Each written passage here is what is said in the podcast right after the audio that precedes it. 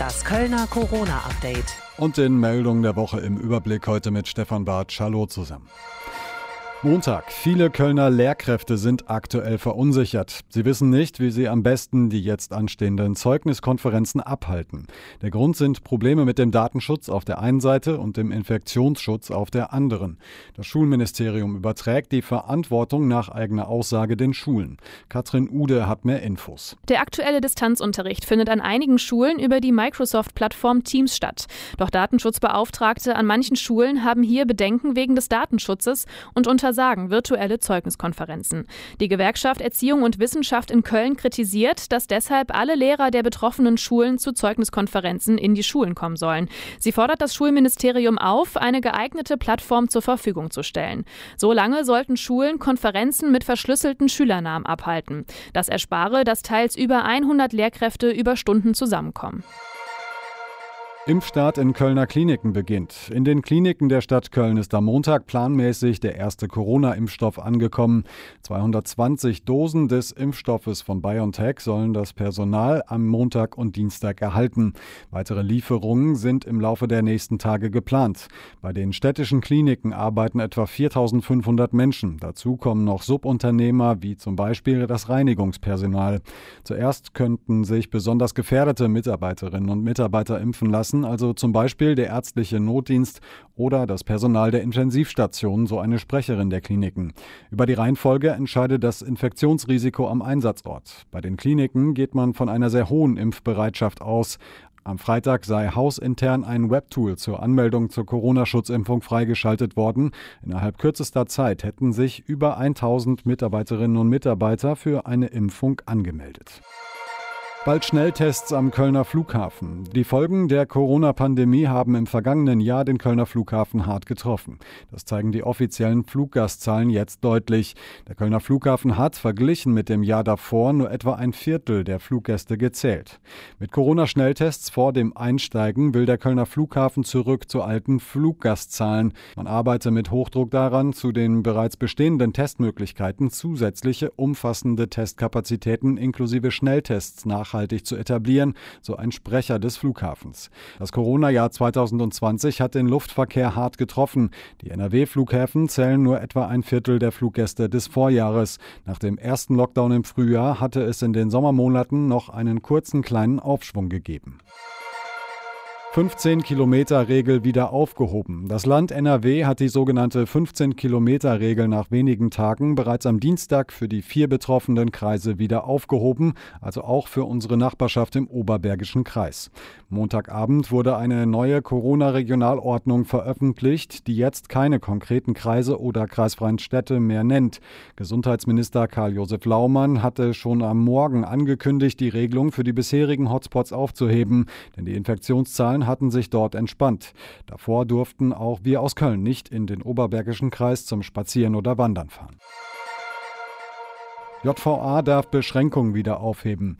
Die Kölner Justizvollzugsanstalt in Ossendorf kann die erst vergangene Woche verhängten Beschränkungen wieder aufheben. Rund 20 Beschäftigte können zurück aus ihrer Quarantäne. Ihr Corona-Verdacht habe sich nicht bestätigt, sagt die Gefängnisleitung auf Radio Köln Nachfrage. Rebecca Otten berichtet. Alle 21 Schnelltests seien falsch positiv gewesen, sagt JVA-Leiterin Wotzlaw. Eine Mitarbeiterin hatte sich nachweislich mit dem Coronavirus infiziert. Die 21 Mitarbeiter galten als Kontaktperson. Schnelltests hatten positive Befunde geliefert, doch die später angesetzten PCR-Tests waren dann negativ. Die Mitarbeiter konnten deshalb heute wieder ihren Dienst antreten. Um den Ausfall der Mitarbeiter aufzufangen, hatte die Leiterin den Besucherbereich des Gefängnisses vorübergehend geschlossen. Dienstag. Corona-Verstöße sorgen für erhöhtes Bußgeldaufkommen. Tausende Corona-Verstöße sorgen in Köln seit Beginn der Pandemie für hohe Bußgeldeinnahmen. Vom Maskenverstoß bis zu Verstößen gegen Kontaktbeschränkungen seien bisher 12.700 Vergehen zusammengekommen. Das geht aus einer dpa-Umfrage hervor. Bis Ende des Jahres seien demnach Bußgeldbescheide von über 600.000 Euro ergangen. Gut ein Drittel des Geldes sei bereits eingegangen, sagt die Stadt demnach. Mittwoch. Impfstopp wegen Lieferschwierigkeiten. Wegen der verzögerten Lieferung des Corona-Impfstoffs von BioNTech geht es mit den Impfungen an den 15 Krankenhäusern in Köln erstmal nicht weiter. Auch die drei Kliniken der Stadt Köln seien von dem landesweiten Impfstopp an Krankenhäusern betroffen, heißt es auf Radio Köln Nachfrage. Nur noch die Impftermine am Mittwochvormittag konnten eingehalten werden. Die zweite Dosis für die bereits Geimpften sei aber sicher. Die Unikliniken impfen mit dem anderen Impfstoff von Moderna. In NRW verschiebt sich der komplette Impfstart bei den über 80-Jährigen, die zu Hause leben. Die 53 Impfzentren im Land nehmen den Betrieb nun erst am 8. Februar auf, eine Woche später als bislang geplant. Donnerstag. DLR stellt bundesweites Infotool online. Wie entwickelt sich die Corona-Lage vor der Haustür und ist die mutierte Virusform bei mir in der Gegend aktiv? Forscherinnen und Forscher des Deutschen Zentrums für Luft- und Raumfahrt in Köln haben zusammen mit dem Helmholtz-Institut am Donnerstag ein Infotool online gestellt, das helfen soll, genau das zu erkennen. Das Tool zeigt einfach und übersichtlich die Entwicklung des R-Wertes auf Stadt- oder Landeskreisebene bundesweit. Die Reproduktionszahl gibt an, wie viele andere Menschen ein Infizierter rechnerisch ansteckt. Treten hier Auffälligkeiten in bestimmten Regionen auf, wie zum Beispiel viel höhere Werte als im Rest des Landes, dann könnte das für die neue Virusmutante sprechen, so die Forschenden. Weiter soll das Angebot helfen, die lokale Lageentwicklung für Bürgerinnen und Bürger, aber auch für Verantwortliche schnell und einfach erkennbar zu machen. Ein Link zu dem Angebot gibt es auf radioköln.de. Freitag weitere Testung. Mitarbeitende in Kölner Kitas, Tagespflegerinnen oder Tagespfleger und Notbetreuende in Schulen sollen sich in Zukunft regelmäßig auf eine Corona-Infektion testen lassen. Die Stadt wird ihnen ab Montag die Möglichkeit geben, sich alle 14 Tage testen zu lassen. Oberbürgermeisterin Reker hatte alle aufgerufen, von dem Testangebot Gebrauch zu machen. Frank Waltel berichtet. Um die Motivation und Testbereitschaft zu erhöhen, würden statt der üblichen Stäbchentests tief in der Nasenhöhle die angenehmen angenehmere Rachenspülung eingesetzt. Diesen Gurgeltest sollen die Mitarbeiter der Kitas und der schulischen Notbetreuung an ihrem Arbeitsplatz selbst durchführen. Die Proben würden dann regelmäßig von den Laboren dort eingesammelt und im Falle von positiven Ergebnissen auch direkt an das Gesundheitsamt weitergemeldet. Jeder Mitarbeiter kann sich in den nächsten sechs Wochen dreimal umsonst testen lassen. Neue Corona-Regeln ab Montag. Ab Montag müssen in Nordrhein-Westfalen OP-Masken, FFP2-Masken oder KN95-Masken in Bussen und Bahnen, Supermärkten, Arztpraxen und Gottesdiensten getragen werden. Das geht aus der neuen Corona-Schutzverordnung des Landes hervor, die am Donnerstagabend veröffentlicht wurde. Wenn Kinder unter 14 Jahren keine passende medizinische Maske finden, dürfen sie ersatzweise eine Alltagsmaske tragen. Weiterhin komplett ausgenommen von der Maskenpflicht sind Kinder bis zum Schuleintritt.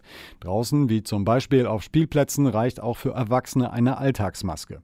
Gestrichen wurde das allgemeine Alkoholverbot in der Öffentlichkeit. Nur noch der Verkauf ist zwischen 23 Uhr und 6 Uhr verboten. In Bayern war das Alkoholverbot in der Öffentlichkeit vor wenigen Tagen gekippt worden. Kölns Oberbürgermeisterin Reker hat sich nach der Sitzung des Krisenstabs allerdings dafür ausgesprochen, das Alkoholkonsumverbot für bestimmte Bereiche der Innenstadt aufrechtzuerhalten. Aktuell prüfe die Verwaltung die rechtlichen Möglichkeiten dazu. Und wir schauen noch auf die aktuellen Zahlen des Robert Koch Instituts in Köln. Der Inzidenzwert für die Stadt liegt aktuell laut RKI bei 93,3. Damit ist der Wert, der angibt, wie viele Menschen von 100.000 Einwohnerinnen und Einwohnern sich in den vergangenen sieben Tagen mit dem Coronavirus infiziert haben, im Vergleich zu den Vortagen wieder gestiegen. Am Freitag lag der Wert bei 92,7, nachdem er seit dem 18. Januar von 103,3 von Tag zu Tag langsam zurückgegangen war. Mit vier weiteren Todesfällen stieg die Zahl der Toten in Zusammenhang mit einer Covid-19-Infektion laut RKI am Samstag auf insgesamt 409 Menschen. Und soweit die Meldung der Woche im Überblick mit Stefan Bartsch. Alle Infos auch jederzeit online auf radioköln.de. Das Kölner Corona-Update.